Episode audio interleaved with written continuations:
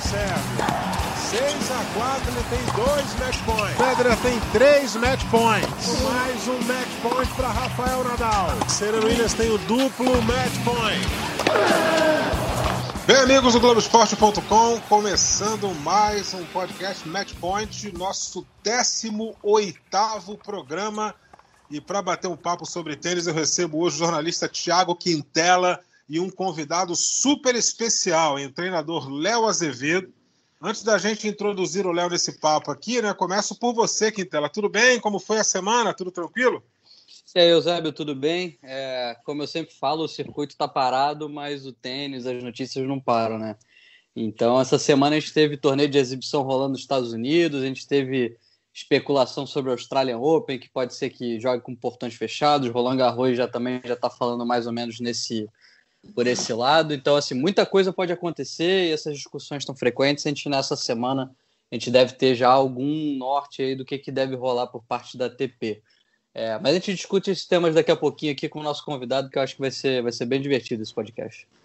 Legal, nós temos o prazer de receber o Léo Azevedo, treinador de tênis, que trabalhou com Tomás Belucci, Flávio Sareta, foi treinador também da USTA, na Associação Americana de Tênis dos Estados Unidos, é, na BTT na Espanha. História é o que não falta no currículo do Léo. Seja bem-vindo, Léo, e já começo se perguntando por onde você anda e como está a sua carreira, meu amigo. Obrigado, primeiramente, Eusébio e Thiago, pelo convite. Sempre um prazer é, estar em contato com vocês. Eusébio já conheço faz muito tempo da, da época de Sauípe e tudo, e o Thiago também. Então é um prazer. Espero que a gente passe uma hora agradável aqui falando de tênis. Eu tô desde abril do ano passado, um ano agora, na Escócia. É um projeto da Federação Inglesa, da Federação Britânica, que, criou, que criou dois centros, um na Inglaterra e um na Escócia. E eu sou head coach do centro da Federação Escocesa. Legal, legal, hein? Que, que, que trabalho bem agradável, né? O teu trabalho, Léo, britânicas. Só, só, só para a gente entender um pouquinho melhor, o teu trabalho como head coach aí é mais voltado para a garotada, como tem sido na tua carreira, ou é, ou é uma coisa mais geral, assim, pensando no tênis profissional? É, depois, depois da USG, eu, eu realmente treinei mais é, juvenil e transição, peguei o Felipe e o André depois, mas aqui é programa de formação, a gente tem de 12 uhum. até 16. Entendi. É legal. E qual cidade você está morando aí, Léo? A cidade que eu estou morando, você vai até precisar dar um Google para descobrir. Chama Bridge of Allen. É Nossa, uma é, é, de 6 é, mil pessoas. Opa, tem pouca gente, né? pouca gente. Pouca Mas é, gente. perto de Dublin, é, mais ou menos Não, Dublin, situada. Dublin é Irlanda, né? É Irlanda, já tô, tô confundi tudo aqui. É, tô, já tô, confundi, é porque é todo o Reino Unido, né? Isso, o centro fica em Stirling, que é onde tem a Universidade de Stirling, que é a nossa base, que é uma cidade maior. Eu tô uh, de trem 40 minutos de Glasgow e 55 minutos de Edimburgo. É mais pro ah, interior legal. mesmo. É, não, tá no meio do. tá bem escondido. Boa, que legal, cara. Lugar bonito, país, país muito bonito. É isso aí. E, e, e, como é que está sendo desenvolvido esse trabalho aí junto à Federação Britânica, já que a Escócia tem um peso muito grande nessa questão do tênis é, devido ao Andy Murray, né? Sim. E, e ele alavancou o tênis por aí e, e não sei se antes dele era tão popular, agora acho que depois dele certamente passou a ser. Não só o Andy, como o Jamie também, né? Os dois foram o número um Sim. do mundo. É... é... e a Judy faz um trabalho super legal também, né, com a garotada. Sim, sim. Não, o...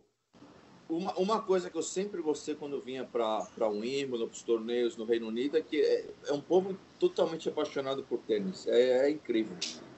Eles não têm muita tradição de formar jogador, mas é, realmente eles, eles amam tênis, amam. Eu lembro o Wimbledon ano passado, eu passei uma semana lá, segunda semana eu estava aqui, e você entrava no, num pub três horas da tarde, o pessoal olhando, vendo o jogo da conta igual a gente vê futebol. Pô, maneiríssimo. É, é, então isso é, isso é muito legal. Essa, esse, o tênis está no ar aqui.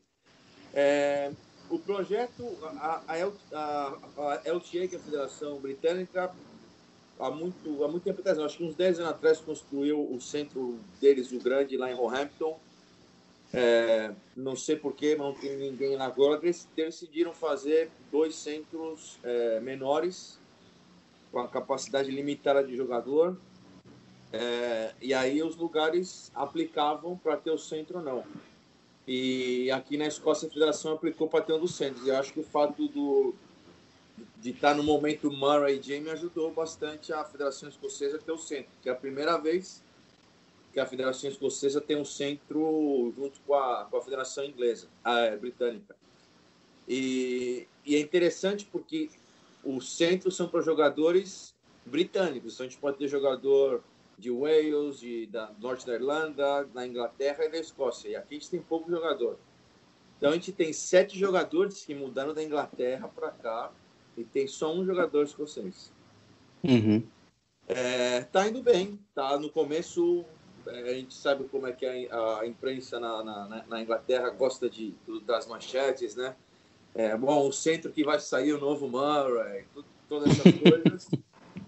Mas tá indo, tá indo bem. A gente tem é, cinco meninas e três meninos. É, já temos alguns resultados é, para o tênis britânico, no geral, bom. Fazia 12 anos que ninguém chegava na semifinal do Le Petit Tas, que é o Mundial de 14. A menina do nosso centro chegou na semifinal esse ano. É, tá bem, e, e, a gente conseguiu quebrar um pouco a barreira do, de trazer jogador inglês para cá para a Escócia, porque é uma mudança de país, né? O outro sempre, Sim. o cara fica na Inglaterra e a gente está conseguindo trazer bons jogadores para cá. Então, foi uma pena o coronavírus, bom, uma pena tenisticamente falando, a gente não pode é, reclamar, mas estava tava numa, numa, numa ascendente boa. Legal. Legal. É, é, que a gente falou aqui no início aqui, né, dessa, dessa questão aí dos, da, dos cancelamentos, adiamentos e tal. É, e surgiu essa, essa notícia de que Roland Garros já está acenando para realizar o torneio com os portões fechados. Essa possibilidade existe? Então, Eusébio, o chefe de Roland Garros, lá que é o Bernard Giudicelli, é, ele já falou um pouquinho de que realmente tem essa possibilidade, é, que até eles, eles devolveram, cancelaram os ingressos que estavam comprados, devolveram o dinheiro do pessoal.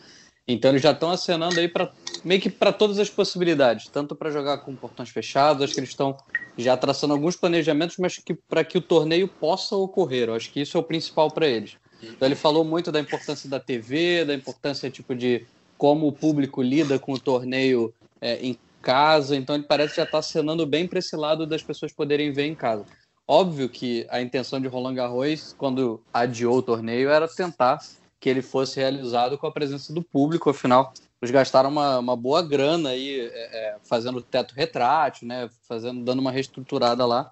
Então, não ter o público lá certamente vai ser um baque grande, mas eu acho que, diferente de Wimbledon lá que tinha um seguro, né, para o caso de pandemia, o caso de cancelamento, Roland Garros não tem. Então, acho que o prejuízo seria muito pior para Roland Garros se ele não acontecesse. Então, acho que a ideia deles é de que isso aconteça de qualquer maneira.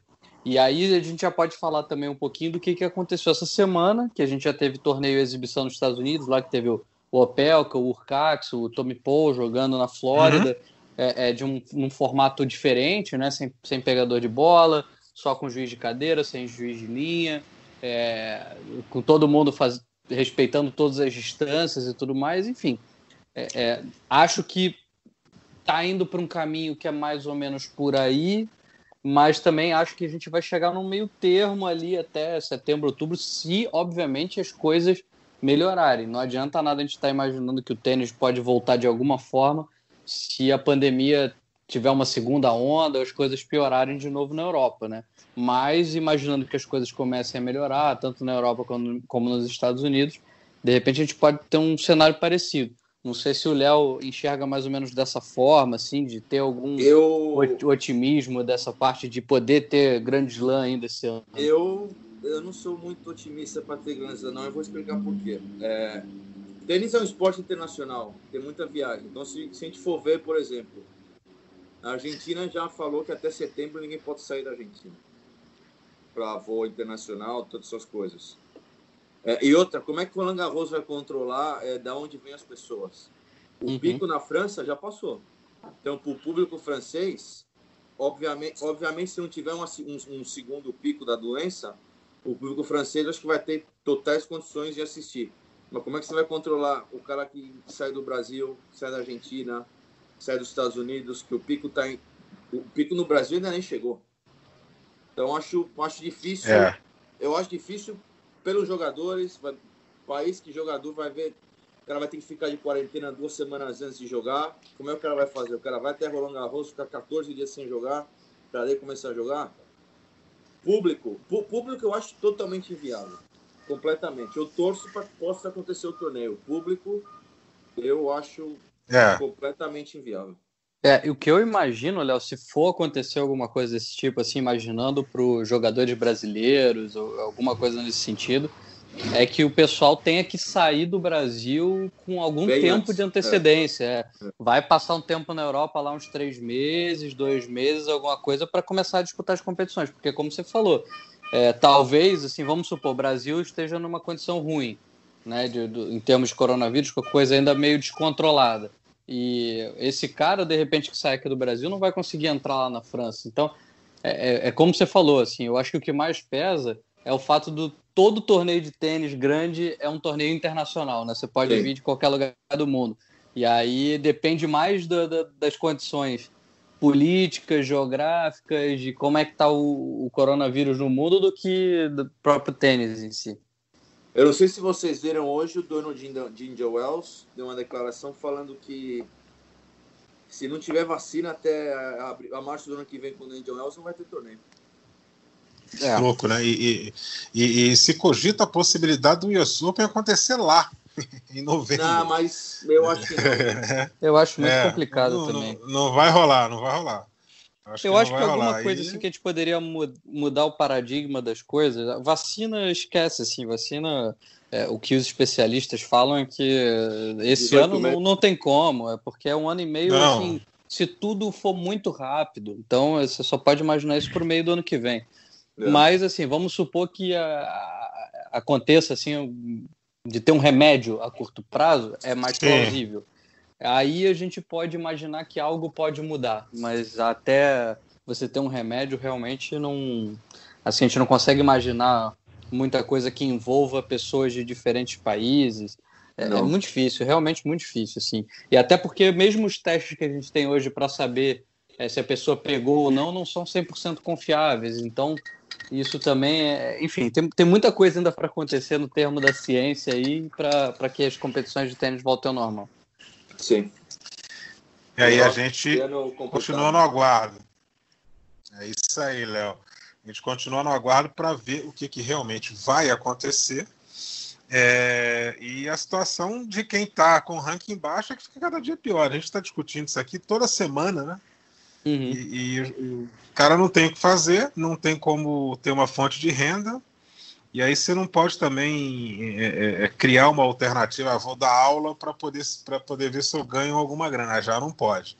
Aqui no Brasil, é, é, algumas academias no Rio Grande do Sul já estão funcionando com várias medidas de segurança foi autorizado pelo governador do estado na semana passada e algumas academias reabriram para que os alunos possam ter as aulas, mas aí cheio de, de, de, de cuidado, muitas restrições, mas aí é. a vida de, desse pessoal que trabalha com isso já está sendo meio que retomada, assim, né? vai demorar um é, pouco mas aí bate, voltar ao normal. Bate um problema grande de novo lá e aí o governo vai arrochar com certeza, é muito incerto, é. né? Mesmo, mesmo para quem está voltando agora, Ainda é tudo muito é. incerto, muito difícil você depender de qualquer renda nesse, nesse sentido.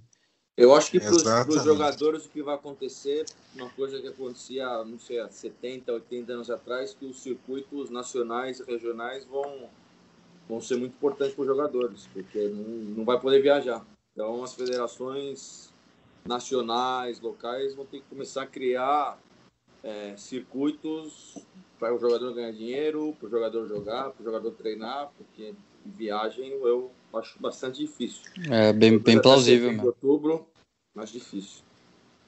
É, e aí os países mais desenvolvidos eles vão conseguir resolver o problema Sim. em um prazo menor, né? Agora, se você vê o Brasil, que, que, que tem uma questão de economia muito grave e, e, e foi mais agravada ainda com o advento do Covid-19. Ou seja, torneio aqui já é um negócio meio raro. Você tem o Rio Open, que é o único 500 que a gente tem.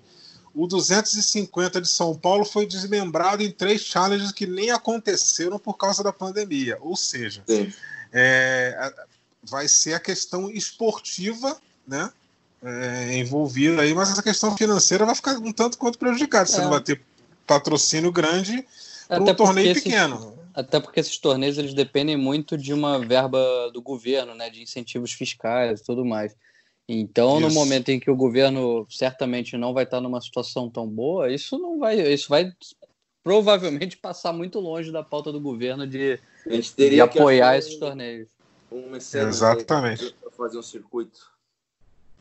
Exatamente. E, é, e a gente sabe que governo aqui ele socorre banco, né? É. Isso é histórico, independentemente de ideologia, de quem esteja no poder. Governo no Brasil sempre socorreu banco.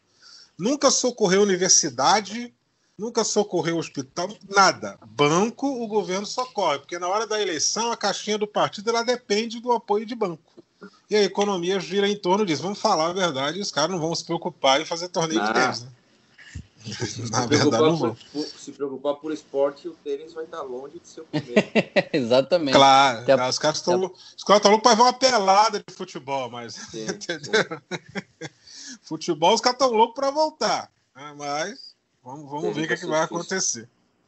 Realmente a situação é preocupante. Né? E, e, uma pena, né, cara? Logo no momento que a gente tinha é, é, é o Thiago Wilde aí ganhando um 250, né? Engrenando na carreira, prometia ter um 2020 maravilhoso. Aí veio tudo e parou, e aí todo mundo em casa. Né? No momento que a Bia estava voltando, né? Também, que, que, veio de uma bela, um belo jogo contra o Tim no Rio Open, depois Isso. É, é, uma pena. É uma pena mesmo. Bom, é, vamos falar um pouquinho mais aqui do do, do Léo, né? Né, falar um pouco da sua carreira. Você tem trabalhos marcantes, aí, como eu falei aqui no início, com o Tomás Belucci, né? Aí era, era tranquilo, porque o Belucci é um cara tranquilão, mas aí você tem o lado do inferno, que é o Flávio Sareta, né? Porque o Sareta, amigo, ele toca fogo no cabaré. Eu conheço bem o Flavinho. Até no meio da transmissão ele vinha encher a paciência, né? Você trabalhou também com o Flávio, né? Eu queria falar um pouco mais do Tomás, né? Depois você fala um pouquinho do Flávio, né? Você ainda mantém contato com, com, com o Tomás Belucci? O que, que você acha que aconteceu para ele ter caído tanto né, e não ter conseguido retornar esse, esse bom caminho na carreira dele, Léo? Eu mantenho contato, por exemplo, quando eu estava com o Felipe Colando e a gente coincidia em algum torneio, conversa normal. É, Tomás é calado, é na dele, então não é um cara é, comunicação normal no, no, no, nível Tomás. Oi, tudo bem? Fala um pouco, a gente é palmeirense, os dois. É boa a relação, Natal manda mensagem e tal, mas, é, por exemplo, eu tenho mais relação com Sareta. Uhum. É, Tomás, é difícil você opinar estando, estando de fora, né? É, eu acho que, tecnicamente, o Tomás é um jogador fora da, da curva. É, não tem muito, tenisticamente não tem muito o que falar. É, a, as pessoas é, geralmente, quando tem essa parada por conta de suspensões tal, tendem a ter uma dificuldade para voltar. Porque o tênis masculino acho que é difícil se engrenar depois de ficar muito tempo parado. E depois que ele, que ele teve essa parada, ele nunca mais conseguiu voltar é, nem perto do, do, do nível dele, né? Agora, eu não. Difícil opinar de longe. Eu vi algumas vezes, eu vi ele em Milão ano passado, continua treinando igual ele treinava, ele sempre treinou bem, continua trabalhando bem. Acho que juntou a parada e na volta não consegui ganhar tantos jogos. Ele teve uma época que ele perdeu muito jogo, entre aspas, ganho. E acho que isso aí foi minando, minando a confiança, minando a confiança. É, se perguntar para mim se o Tomás pode voltar a jogar bem, eu acho que sim. Eu acho que o Tomás, na hora que ele encaixar duas semanas boas, ele volta a jogar bem. Agora, precisa encaixar essas duas semanas boas. Legal, é, afinal de contas, né, o Léo, ele foi 21 do mundo, né? Isso aí não é para qualquer ser humano, né? 21 é, do mundo ser, e ganhando. É. Um cara que ganhou de gente boa, né? Um cara que foi 21 é. do mundo. Não, o cara ganhou de gente boa, o cara que ganhou 4 ATPs. Ganhador de Murray, né? O cara ganhou do Murray, Murray jogando bem. O cara faz, fez 3 sets com o Federer, fez 3 sets com, com o Djokovic. É, meteu aquele... um pneuzinho. É. Aquele, aquele torneio de. Acho que foi Roma, né? Que ele chega na, na semifinal, ou foi Madrid agora? Madrid, Madrid, Madrid. Foi Madrid, Madrid. né? Ele chega na semifinal, era para ser o, o, Big Four ali na semifinal. Porque Sim. era para ser o Djokovic com o Murray e o Federer contra o Nadal no, no, no outro é. lado. Aí ficou Sim. Djokovic e o Belucci contra o. E do, do, outro lado o Federer e o, e o Nadal. Acabou que o Belucci se intrometeu ali, então não dá para dizer que ele ganhou do Murray quando o Murray não era o Murray. Não, o Murray já estava muito não. forte ali naquela época. Agora, quando, quanto mais passa o tempo, vai ficando mais difícil, né? O Belucci esse ano vai fazer 33. É, para todo mundo, né? É. fica, pra, fica ruim para todo mundo. Ele tá casado, né? Então, pô, tem um monte de coisa já que é, que é diferente. Mas o Sareta, Agora... eu sempre falo para todo mundo. Eu, eu, quando eu fiz a live com o Sareta no começo da quarentena, ah. eu, não posso, eu não posso falar muito do Sareta, não, porque o Sareta comigo se comportou nota 10. Nunca tive problema de mas comigo também, sempre foi nota 10. Embora ele tenha me dado uma gravata com o jogo no ar, mas tá tudo certo. Não, eu, ó, quando, quando, eu comecei, eu tinha, eu tinha acabado de treinar o Ricardinho Melo, daí ele me ligou logo depois do Thiago de São Paulo. Ele falou: Ó, tô, separei do, do João, que você me treine. Eu já, meu amigo dele, falei: Sério, essas coisas não dá certo misturar. Não, não, não, por favor, tô precisando, tá bom. Daí foi, e eu falei para ele: a única coisa que eu peço para você, você tem que me prometer isso aqui agora. Antes de falar de dinheiro, nada. Eu quero que você se comprometa 100% no sentido de esforço. Você vai jogar todos os pontos, você vai treinar todos os treinos, isso você vai fazer. Se você comprometer com isso, eu vou. Ah, tá bom. E, cara, eu não posso falar que o Sareta entregou o jogo, não sei o que, nada. Ó, faltou em treino, nada, zero. Ele estava casado, foi uma ajuda boa, porque aí é diferente a, a, a vida do jogador casado e solteiro. É, no, no, no, finalzinho teve um pouco de estresse ali com o negócio do Pan-Americano, que acho que foi um negócio muito muito oba-oba e tal, e aí a gente achou melhor separar, mas comigo o Sarenta treinava muito bem, acordava cedo, dormia cedo, fazia o que eu falava para ele fazer, é, me tratou super bem sempre, foi muito legal. Sempre falo para todo mundo. Não, eu não posso, o pessoal gosta de falar mal dele, eu não posso falar mal dele. uh, eu, eu falo mal dele porque ele é meu parceiro pra caramba. Sacaneia ele a vida inteira. Só que é o seguinte, cara, eu mando uma mensagem para ele, ele demora um ano para responder quando é, é. ele responde. Quando ele responde. Aí vira, às vezes eu encontro que eu falo, pô, cara, você não vai responder a minha mensagem. Tá, tá me boicotando, cara. Ele simplesmente esquece. Ele eu simplesmente agora. Ele, eu falo para ele, eu falei. Você, você é bom. Porque eu, eu via bastante isso. O filho dele era pequeno, o Filipinho. Você é muito uhum. bom. Você é bom pai, você é bom filho, porque eu vi como é tratava os pais dele. Não vem vender para mim que você é bad boy, porque você não é. Não é mesmo.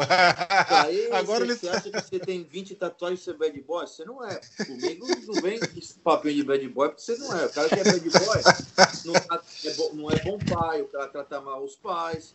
O cara, um baita de um pai. O cara tratava os pais dele super bem, as irmãs tudo bem. Então, às vezes, eu acho que, às vezes, como quando ele era novo, criou esse, criou esse personagem e as pessoas um pouco que compraram. Eu acho que também ele também comprou um pouquinho no, em algum Sim. momento, eu... mas eu não, não, não, tenho nenhuma queixa, pelo contrário. Ah, eu já narrei jogo dele, cara, assim, de quatro horas e meia, e o cara não entregou nenhum ponto, amigo.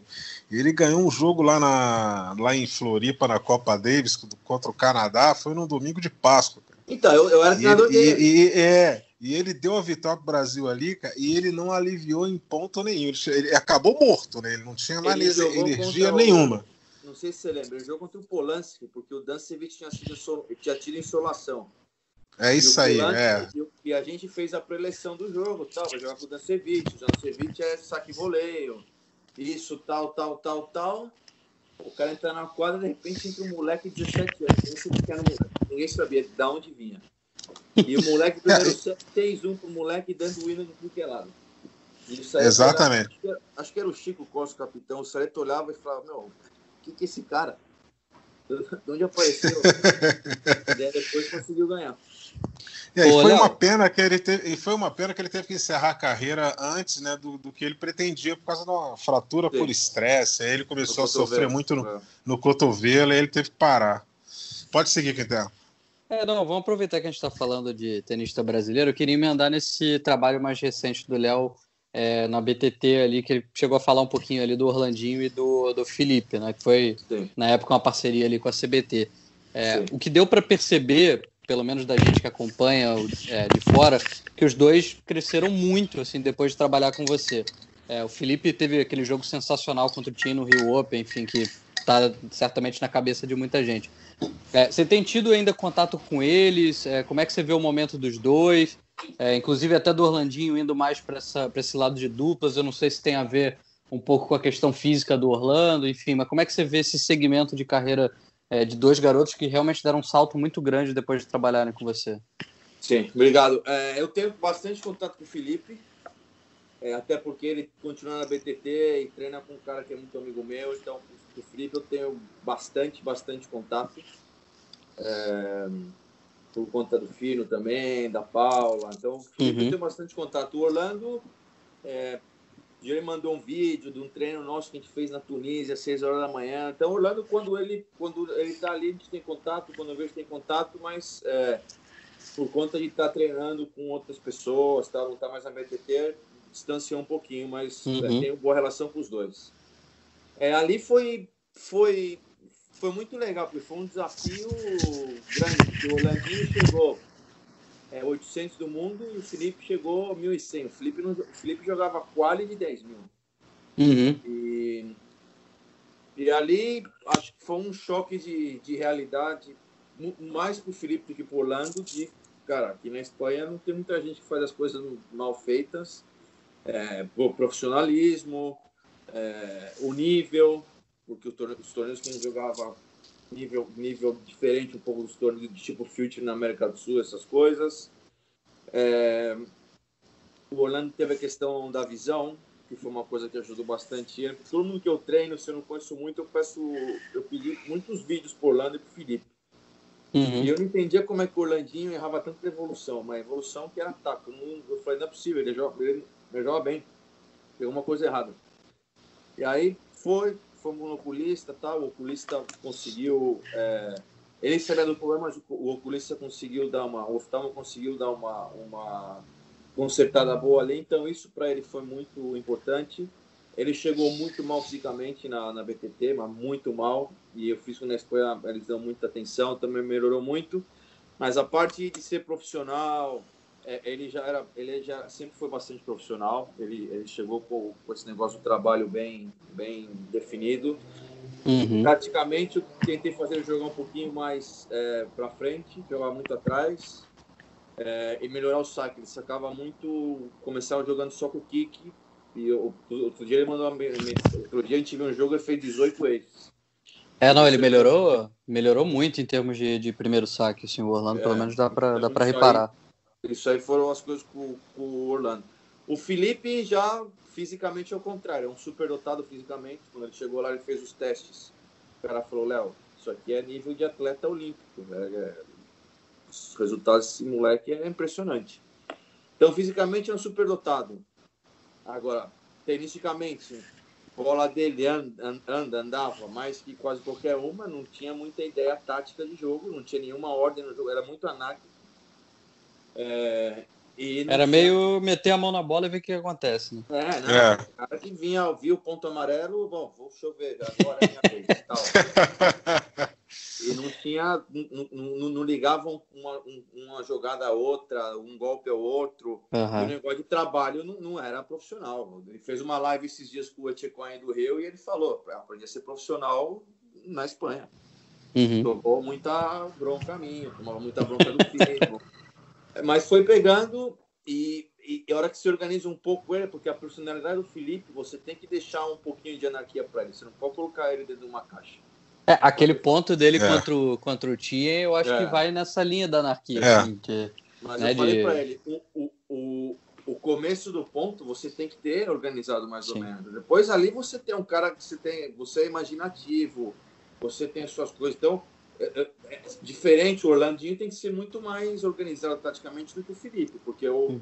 o, o, Orlandinho, a, a, direita dele é uma direita boa, mas é uma direita de machucar com duas, três bolas. O Felipe, em qualquer lugar da quadra, ele pode te dar um winner. Então você não pode deixar, você não pode tirar esse, esse ponto um, um pouquinho anárquico do Felipe.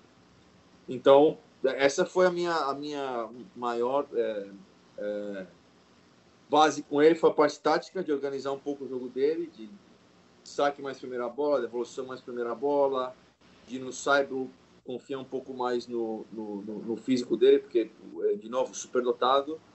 E o Felipe melhorou muito. O Felipe de 1.100 foi para 400 uma hora para outra. Eu nunca tinha, nunca tinha chegado numa semifinal de Future, em três meses ganhou Future. É, Felipe melhorou demais. O Orlando também, mas o Orlando já, já teve um momento bom na carreira antes. Daí depois foi lá para 800 e agora está voltando. O Felipe nunca tinha tido isso. Então foi. Eu gostei muito de trabalhar com os dois. Foi, foi bem legal. Eu, realmente eu saí porque eu, essa oferta era, era um. Era um eu estava querendo voltar para o Brasil. Meu pai tinha falecido em 2018 e depois eu falei: olha, o Barcelona para mim vai ser a a última fora do Brasil. Eu estava com o Felipe olhando um torneio na Turquia quando me ligaram, que meu pai tinha ido para o hospital muito mal. E eu falei, bom, vou ficar com eles aqui até a hora que der para voltar para o Brasil, e aí eu vou voltar. Mas daí tive essa proposta que foi para começar tudo do zero, para fazer do jeito que eu achava, eu, eu desenharia a filosofia, eu basicamente contrataria os treinadores que eu, que eu queria contratar. É, uhum. Eu falei, bom, vamos para mais um ah, mas, é, mas vai, doeu, vai. Doeu, doeu o coração deixar de treinar. Gostei muito.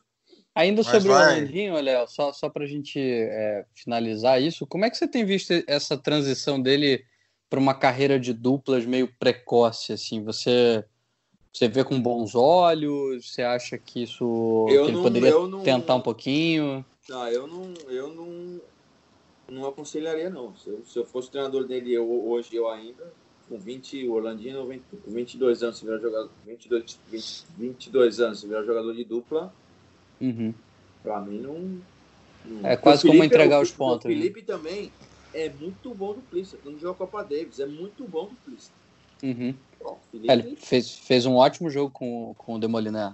Excelente, mas o, eu, eu acho Agora, só se o Orlando chegar e falar, não, eu gosto mais de jogar dupla. Se o cara falar isso, aí você não pode. É o, é, é o que o cara gosta. Agora, se, uhum. se, ele uhum. tiver, como quando ele trabalhou comigo, ele tinha a, a paixão por jogar simples, para mim é, é, muito cedo para você seguir um caminho ou outro.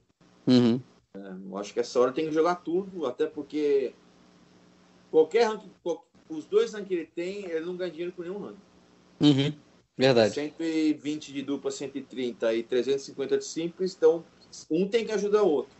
É. Agora, se o cara tá 40 de dupla, 50, quando você começa a entrar em grandes lances, 60, aí ele vai falar, bom, deixa eu ver o que eu vou fazer. Tá bom, vai lá, joga os ATPs de, de dupla, tenta jogar os quales. Agora, com o ranking ele tá, eu tentaria os dois. Até porque eu acho que ele pode jogar bem simples também. É isso aí. É isso aí, é um caminho. Você é, chegou a observar o jogo do, do, do, do Thiago Wilde, ou Léo? Sim, não, eu já, já bastante prest... o Thiago porque eu conheci ele desde a época do juvenil, né, do júnior. Uhum. E, e, ele tem, assim, a gente já falou isso aqui, ele tem excelentes golpes, né? E ele Sim. tem um comportamento é, dentro de quadra que é, dá uma certa esperança de que ele vai ser um cara que vai brigar lá na frente e que vai ser um cara vencedor. A personalidade dele é muito forte, né? Sim. Você conseguiu identificar isso quando ele era mais moleque? Eu, eu consegui, Peter, até uma história. É, eu era capitão da Copa Davis do Juvenil dos Estados Unidos e a gente jogou contra o Brasil, né, em Budapeste. Ele jogava. E o meu jogador, que era o filho do Sebastião Corda, jogou contra ele. E vai lá, tem um ponto, tal, não sei o quê. Acaba o ponto, ele ganha e ele fala um palavrão em português. e eu falei para ele, ô Thiago, pô, eu, eu sou treinador dos Estados Unidos, mas eu falo português, pô. Esqueceu? Cada vez que eu meu jogador, eu tô escutando tudo. É, foi um baita jogo. O Corda ganhou dele 7 6 no terceiro. É, eu acho que ele tem tudo para ser top 50, mínimo. Muito Pô, legal. Muito bom fisicamente. Tenisticamente, joga um tênis moderno. Tem personalidade muito forte. O que, na maioria das vezes, leva para um bom caminho. Ele tem que. Ele tem que. Eu acho que a personalidade dele é um cara que tem muito fogo. O fogo pode aquecer e pode queimar. Ele tem que tomar cuidado para não se queimar com tanto fogo que ele tem. Mas se ele conseguir controlar isso e, e, e canalizar essa, essa personalidade forte, essa energia para o lado positivo, eu acho que ele pode ser um cara muito, muito, muito bom. Até juntando o que a gente estava falando há pouco aqui, né, dessa situação do, do coronavírus, de repente fazer com que alguns atletas tenham que sair por um tempo para poderem treinar e competir. Você acha que de repente uma, uma experiência fora do Brasil poderia ajudar o, o, o Thiago Wilde? Eu, eu, eu, eu, sou, eu sou a favor que qualquer, qualquer experiência fora do Brasil é importante para a pessoa mais novo, não só pelo lado tenístico, mas pelo lado cultural, pelo lado uhum. de, de, intelectual, pelo entender outras culturas, sair um pouco do, por exemplo, o Thiago Wilde no Brasil hoje é a nossa próxima esperança. Se ele for para a Espanha, ele é mais um, ninguém vai saber direito quem que é ele. É, é Agora, ele tem a boa situação aí na, na Tennis Route. Não acho que, que agora seria. Agora, se o treinador, que acho que é o João Tapoeira, né, for com ele, uhum, então, isso. Quê, eu acho que é ser uma experiência é, positiva em, em, em, todos os aspectos, é, tenístico e cultural. É, acho que até por, na parte tenística de ser assim, de poder ter, ter outros jogadores de ponta para treinar todo dia, Sim. eu acho que isso de repente pode pode fazer uma diferença, como certamente fez ele treinar com o Tomás no início da carreira no tênis root, também deve ter sido importante. Sim. Não, isso ajudou muito o, o, o Orlandinho e o Felipe também, lá, uhum. lá em Barcelona, porque tinha o João uhum. Souza sempre ali, aí uma vez ou outra a gente ia com, o Granollers, aí quando tinha uhum. o, o, ATP de Barcelona, a gente levou os dois para ficar de sparring ali uma semana. É, a, a variedade tenística que você tem em uma cidade como Barcelona é de poucos Sim. lugares do mundo vão, vão te dar essa opção. Uhum. É, que legal. É, é, Léo, você teve um, um destaque também é, de alguns anos trabalhando na USTA, né, com o tênis americano. Como foi esse trabalho por lá e o que você acha que conseguiu deixar de legado nos Estados Unidos? Ao menos no masculino, segue com jogadores que ainda dependem muito do saque, né? Que é o caso do, do Ray Opelka, do Taylor Fritz, do Francis Tiafoe. O que, que você acha é, que, que isso pode dar uma mudada no, no cenário do tênis americano. É, eu tenho a opinião de que eles continuam muito bem, porque eles têm, eles têm três torneios de Masters 1000 e um Grand Slam. E eles continuam revelando bons jogadores e jogadoras, mas eu queria a tua visão sobre isso aí, sobre o tênis americano. Ah, eu acho que o, o, se eu tivesse que destacar dois trabalhos meus, seria o Tomás e na USF. Eu USF fiquei muito tempo, fiquei oito anos e eu comecei quase desde o começo. O programa começou com o Patrick McElroy e com o Higueras em setembro de, 2000, em setembro de 2008. E eu cheguei em abril de 2009. Então, desde o comecinho eu estava lá. É,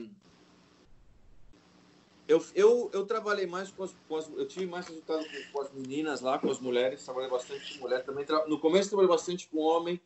Para mim, foi um laboratório incrível, porque quando eu cheguei na USC, eu só tinha treinado homem e profissional. Uma carreira meio, meio estranha, porque no Brasil eu dava aula e eu trabalhava no Paulistano, e daí de uma hora para outra me convidam para ir para a Academia do Ferreiro.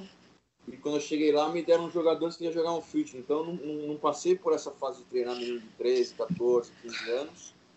E quando eu cheguei na USA, comecei ali, me deram algumas semanas do Taylor Dente, foi legal.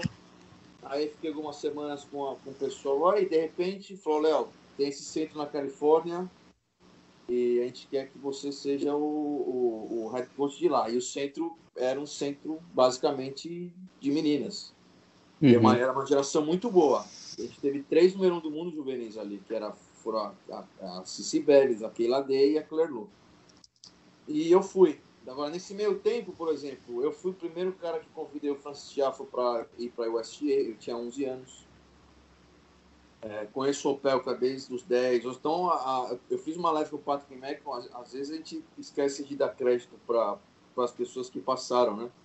E o Patrick Mack, o, o, o, tênis americano é o que é hoje, essa retomada, por conta do Patrick Mack e do Gueiras. E depois vem o pessoal que estava lá, o Olamal, que o Jay Berger, eu como treinador, mas o pessoal que estava lá. Agora, essa, essa mudada, a hora que a gente chegou ali, os Estados Unidos estava levando dois, três jogadores draw de Grand Slam. E acho que faz dois anos colocaram 14 mulheres de, no, no main draw Grand Slam. Eu não sei se foi o Wimbledon ou Roland Garros, 14 meninas. É, legado, acho que eu consegui fazer uma, é, deixar uma geração de bons jogadores. Eu era responsável pela, pelas meninas de 99 e 2000. De novo, três foram número do mundo. Gente tem uma, menina igual a Cici Bellis. Chegou a ser 35 do mundo. Ainda trabalhei muitos anos com ela. É, acho que consegui deixar uma, uma, uma filosofia ali no, no, centro da Califórnia que me falou que até hoje o pessoal, o pessoal segue. Tenho consegui. É, meus melhores amigos no tênis vêm de lá, o Higueiras, o Patrick Mackino. É, eu não gostava muito de morar nos Estados Unidos, mas o trabalho, é, para mim, foi impressionante. Aliás, você está falando do Patrick McEnroe, você teve uma, uma, uma, homenagem que você recebeu hoje, né? E não é pouca é, coisa, legal. né? O Patrick McEnroe, né? Foi muito legal. É, o, o, feminino de lá é igual a gente com o jogador de futebol no Brasil sempre vai ser jogadora. Toda hora aparece uma. Né? Você vê que é, apareceu depois da Serena e da Vênus, tá nas últimas, né? apareceu a Sloan, né? apareceu a Madison Keys, né? apareceu a Cici Bellis, daí apareceu a Amanda Nissimova, daí apareceu a Coco Golf, daí tem a Kate McNally. A gente está falando tudo de jogadora de, de menos de 20 anos, 21 é. máximo. A Kenny também, né, agora? A Sônia, pô, a Sônia, eu, a primeira, eu tô falando com a Cici Beres na live que eu fiz na semana passada. A primeira clínica que eu dei no USTA tinha oito jogadoras eram. Cici Beres era uma, Sônia Kenny era outra, Caroline Dollarhide era outra, Claire Lu era outra. Então, duas melhores do mundo júnior, uma do mundo profissional e uma que está na beira do top 100. Tinham 10 anos, 11. E a Sônia não era boa. Não era. ficou boa depois. Ela sempre foi mesmo o patinho feio ali da, da, da turma. Masculino, eu acho que já o, o, esse projeto da, da eles conseguiram pescar bons, bons projetos. A, a, o, o, guia ali era mais ir atrás de bons atletas, porque eles têm, na minha opinião, eles têm uma visão é, muito interessante sobre, sobre isso. Eles acham, não sei se um dia vai ser possível, que se um dia 10% dos jogadores que vão para a NBA começarem a jogar tênis, acabou para todo mundo. A gente vai ver quem vai ser o segundo lugar. Você imagina um cara que nem o Kobe Bryant, como ele se mexia é, rápido tal, jogando tênis com dois metros, um LeBron James. É. O problema é que esses caras nunca chegam no tênis. Então a gente Não, começou, eles... a, naquela época, a buscar muito atleta e tamanho. Então o Opelka tinha 10 anos, você já vê que o cara ia ser gigante. Então o Pelka veio. O Tiafo, o primeiro jogo que eu vi dele, ele jogou o Tommy Paul. Quarta de final do torneio de, de Hard Truth dos Estados Unidos, sub-12. Tommy Paul e Opelka. É, desculpa, Tommy Paul e Tiafo. Meu primeiro torneio vendo. Aí acaba o jogo, o, o Tiafo perdeu. Joga a raqueteira na parede e sai correndo, pareceu o Forrest Gump. Mas saia correndo, não tava pra ver o cara. E eu comecei a me preocupar, falei, pô, o moleque tem 11 anos de idade, esse moleque tá indo. E fui no estacionamento e tal, depois de muito tempo procurando, achei o moleque. Mas chorava de soluçar, ele chorava. E ali, para mim, já me ganhou. Falei, bom, vou oferecer pro moleque fazer uma clínica lá no, campo com a USC com a gente e tal, e ele foi. Atleta super dotado. O cara tem 5% de gordura no corpo. Tommy Paul, muito bom atleta também. Taylor Fritz, não, não é dos melhores atletas, mas bom tamanho. É, então conseguiu, conseguiu ter uma, uma, uma geração boa ali. Você vê a, a, a última Copa dos Estados Unidos, estava falando com o Patrick Michael, três dos jogadores começaram na UST com 10, 11 anos. Uhum. Isso para uma federação é que igual ganhar grandes, né? Você fez o time da Copa Davis. Que então, tá, tá, vindo. O Sebastian Porta é um cara que eu acho que vai jogar bem. É, tem, tem, tem um pessoal que vai vindo, mas a, a diferença entre homem e mulher ali é muito grande. Legal. Legal. E eu costumo sempre falar, né, cara? Você já imaginou um sujeito é, é que tem um saque, por exemplo, como o Marin Tirit, começar a dominar fundo de quadra? Vai ser impossível ganhar um cara desse. Né? Cara, o cara já tem um saque animal. Aí vai começar a jogar bem do fundo também, meu amigo? Pelo amor de é, Deus. Um né? pouco, Fica... é, um é. Pouco, é, um pouco, é um pouco que é o Zverev se o Zverev fosse mais consistente, eu acho, porque ah, é. Isso é esse melhor, cara. Né? Porque ele não é, saca pois é, o Zverev tem, é alto pra caramba e faz 70 duplas faltas por é. jogo, é, tem que jogar com o segundo saque toda hora e realmente complica, porque se, se ele tá mentalmente mais estável, né, oscilando menos e sacando pra caramba, Pô, um cara de quase 2 metros de altura que se movimenta, pô, parece que ele tem 1,80, 1,70 e pouco, é. impressionante. É, mas aí eu, pega o mental. Eu acho o Opelka, eu acho o Opelka produto top 10. Sério? É, demais, ele se mexe muito bem pelo alto que ele é. Pelo alto uhum. que ele é, ele se mexe muito bem. Ele lembra um pouco, acho que o Kevin Anderson, né, na, na e movimentação. o fundo do Opelka é bom. Pelo alto que ele é. Sim. É, cara assim, tem, cara que tem boas mãos, recupera bem com a mão. Eu acho que ele tem evoluído bem, né, né Sim. Tipo, ele já assim, se a gente pegar o Opelka há dois anos ali, quando estava surgindo, era, era realmente mais complicado ele jogar no fundo, mas acho que agora ele, ele tem evoluído bastante mesmo, feito, feito jogos bem, bem interessantes, trocando eu, eu bola acho que mesmo. era complicado por conta também do, da, dessa novidade de jogar com um nível de jogador maior quando ele Sim. se meteu, porque quando ele, quando ele era novo, ele sempre foi um cara de fundo que treinava com todo mundo. Eu jogava bem. Uh -huh. O Opelka, uh -huh e outra, ele deu uma espichada no final do juvenil dele. Quando ele tinha 13, 14, ele ia ser alto, mas não era. Então, que isso louco. aí ajudou que ele tivesse uma base técnica boa. E agora ele está com o Jay Berger, que é um cara que é muito tranquilo. O Opel ainda precisa dar uma, uma acalmada, ele é, ainda é negativo. É, Jay Berger é muito bom para essas coisas. Então, eu, dessa geração do americano, eu acho que o Opelka pode beliscar top 10 ali.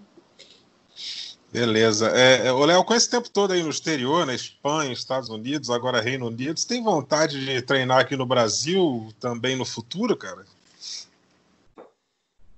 Ah,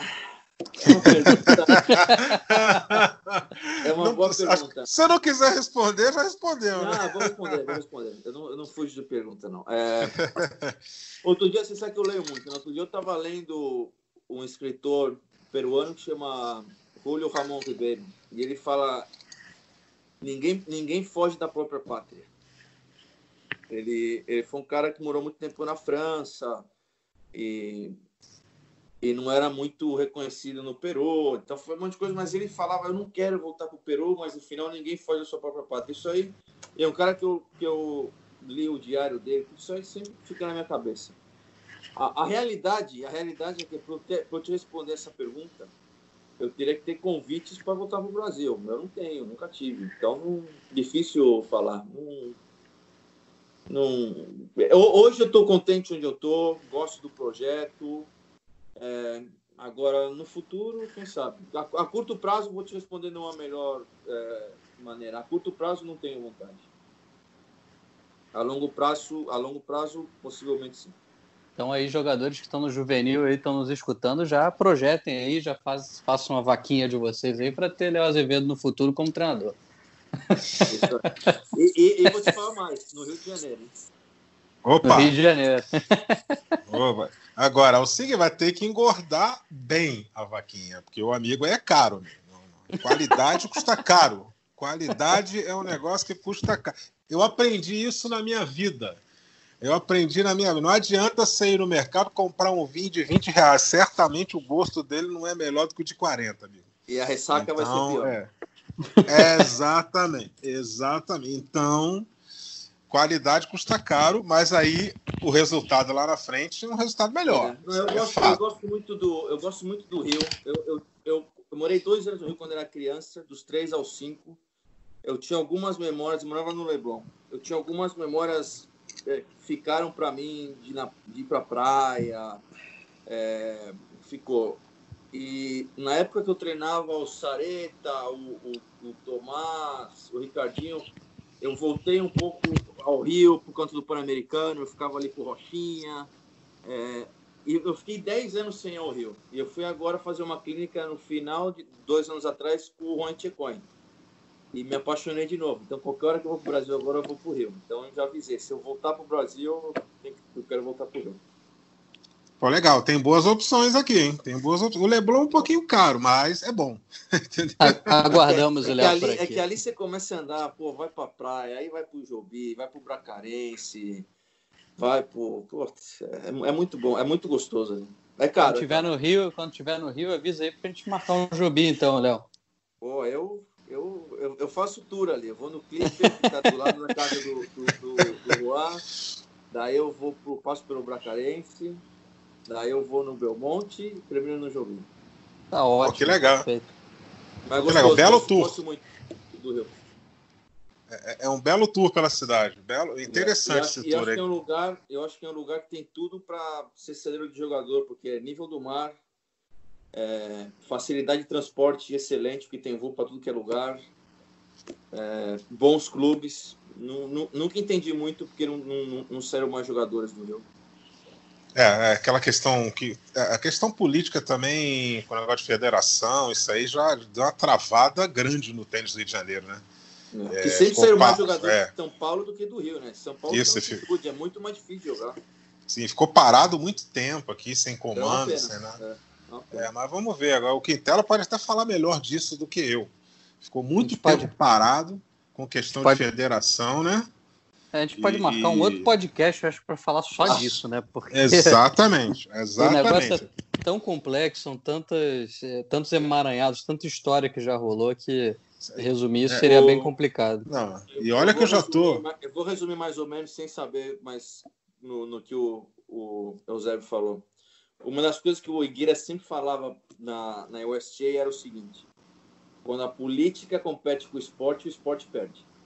Exatamente. É, exatamente, é isso aí. Não tem, não Eu- adianta, não adianta, não adianta tentar, não adianta, perde. Você tem que colocar o esporte na frente.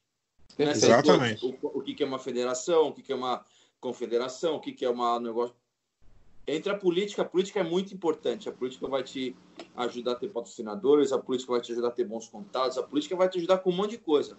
Mas sempre chega um momento que às vezes a política quer passar na frente do esporte. Toda vez que isso acontece, o esporte perde. Não tem, É não tem outro resultado. O cara tem que saber o limite dele, né? Tem que saber onde é que ele pode ir, né? Não pode ultrapassar o limite do, do, do, do- do esporte. Não, tem como.